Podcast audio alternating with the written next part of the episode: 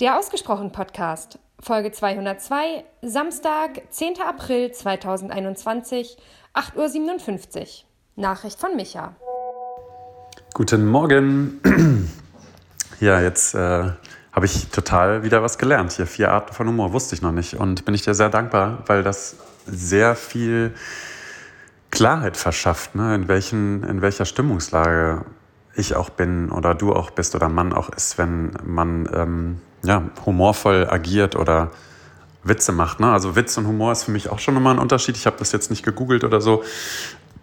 Aber du meintest, ähm, Humor ist, immer, ist nicht immer witzig, das unterstreiche ich.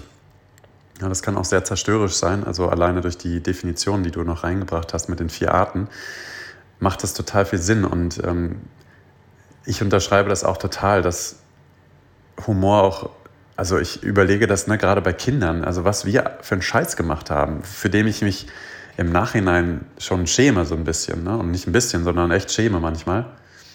Auch nicht, ja doch manchmal. Also Dinge, die, die ich als Kind getan habe und die ich überhaupt nicht bedacht habe, die ganz stark auf Kosten eines anderen gegangen sind und die ich im Nachhinein als sehr, sehr verletzend und, und auch schädlich für die Zukunft betrachte. Ne? Da kommen ja echt bestimmte Traumata bei vielen Leuten oder Menschen hoch die in der Schulzeit einfach auch total ja, am Pranger standen und über die Witze gemacht wurde oder die Zentrum des Witzes waren oder des Humors waren. Und ja, so sind Kinder halt dann. Ne? Und die haben vielleicht nicht den, ist vielleicht auch ganz spannend, da mal drauf zu gucken, die haben vielleicht nicht so den Filter, den, den wir Erwachsene haben, für die, die wir für andere Verantwortung übernehmen und sagen, das vertragen die nicht, das ist böse und so. Ne? Und ähm, ich würde nicht sagen, dass Witz oder Humor immer auf Kosten eines anderen geht. Man kann ja auch über Dinge ähm, humorvoll sprechen oder witzig sein. Und ich glaube noch eine andere Sache, der ich äh, widersprechen möchte, als du meintest, ja, wenn jetzt so, eine Versammlung von Herren äh, Blondinenwitze reißt und niemand kriegt es mit, ja, so what? Ich finde das ähm, genau das, was ich vermitteln wollte, ist da ähm, ist da ganz deutlich. Für mich kommt es ganz stark darauf an, welche Haltung dahinter ist. Ne? Und wenn es jetzt heißt, ähm, die Herrenrunde macht Blondinenwitze hinter verschlossener Tür, finde ich das sogar noch kritischer, als wenn sie es machen würde, äh, wenn da jemand die Möglichkeit hat, sich zu wehren oder bei der man dann zumindest sehen kann, ui, das hat eine Auswirkung. Ne? Weil ich glaube, dass wenn sowas normal ist, dann hinter verschlossenen Türen so zu agieren, dann geht das auch irgendwann in den Alltag rüber und ähm, hat fatale Folgen. Und das ist das, was ich mit Haltung meine. Und ich finde es total schön. Also mir ist dann aufgefallen, wie gehe ich dann nochmal mit Humor um.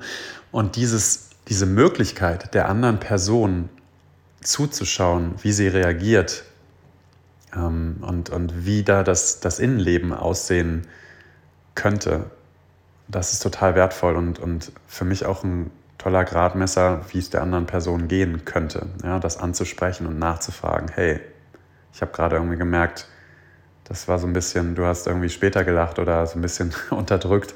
Äh, Geht es dir gut damit oder ähm, war das jetzt drüber? Und, und mich dann vielleicht sogar im Zweierkontext mit der Person zu unterhalten und, und zu erfahren, ey, da hat sie ein Thema aus einer alten Beziehung oder aus der Schulzeit oder so und dann zu wissen, okay, diese Witze sind dann nicht mehr, die, die mache ich dann einfach nicht mehr. Ne? Auch wenn ich subjektiv meine, die wären witzig, aber das hat eine ganz andere Komponente dann für mich. Ne? Und dann ist es eben nicht mehr verbindender Humor, sondern verletzender Humor und das ist nicht das, was ich will. Also, ne, ich kann nicht abstreiten, dass ich nicht manchmal jemanden verletzen will mit meinen Witzen, also dann sarkastisch bin. Das sind aber echt Momente, die ich dann im Nachgang oft bedauere und einfach mir wünsche, ich hätte eine andere Strategie gehabt, um keine Ahnung, eigene Sicherheit zu schaffen oder was auch immer. Ähm, ja, und ich finde das ganz spannend. Du hast die Glaubensspätzle, Glaubensspätzle mit reingebracht, Glaubenssätze mit reingebracht, ähm, die natürlich durch Humor auch befeuert werden und auch viel leichter befeuert werden, möglicherweise, als wenn man da ernsthaft drüber nachdenkt, was da mit einem gerade los ist, ne, wo man gerade steht. Und ähm, ich habe das dadurch, dass ich, also als ich dir zugehört habe, habe ich gedacht, na, ich habe das manchmal auch, dass ich mich selber auf die Schippe nehme und, und mich dafür auch noch abfeier.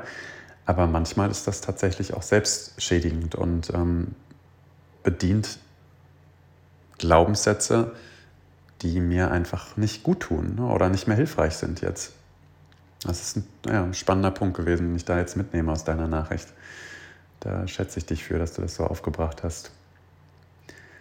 Ja, und zu den Personen, ähm, Willi Astor kenne ich und ähm, die anderen natürlich auch. Und bei Willi Astor ist ja das Fantastische, ähm, ich habe jetzt leider das Lied nicht mehr auf dem Schirm, aber ähm, ich suche das danach noch raus und ähm, kann es mit in die Show Notes.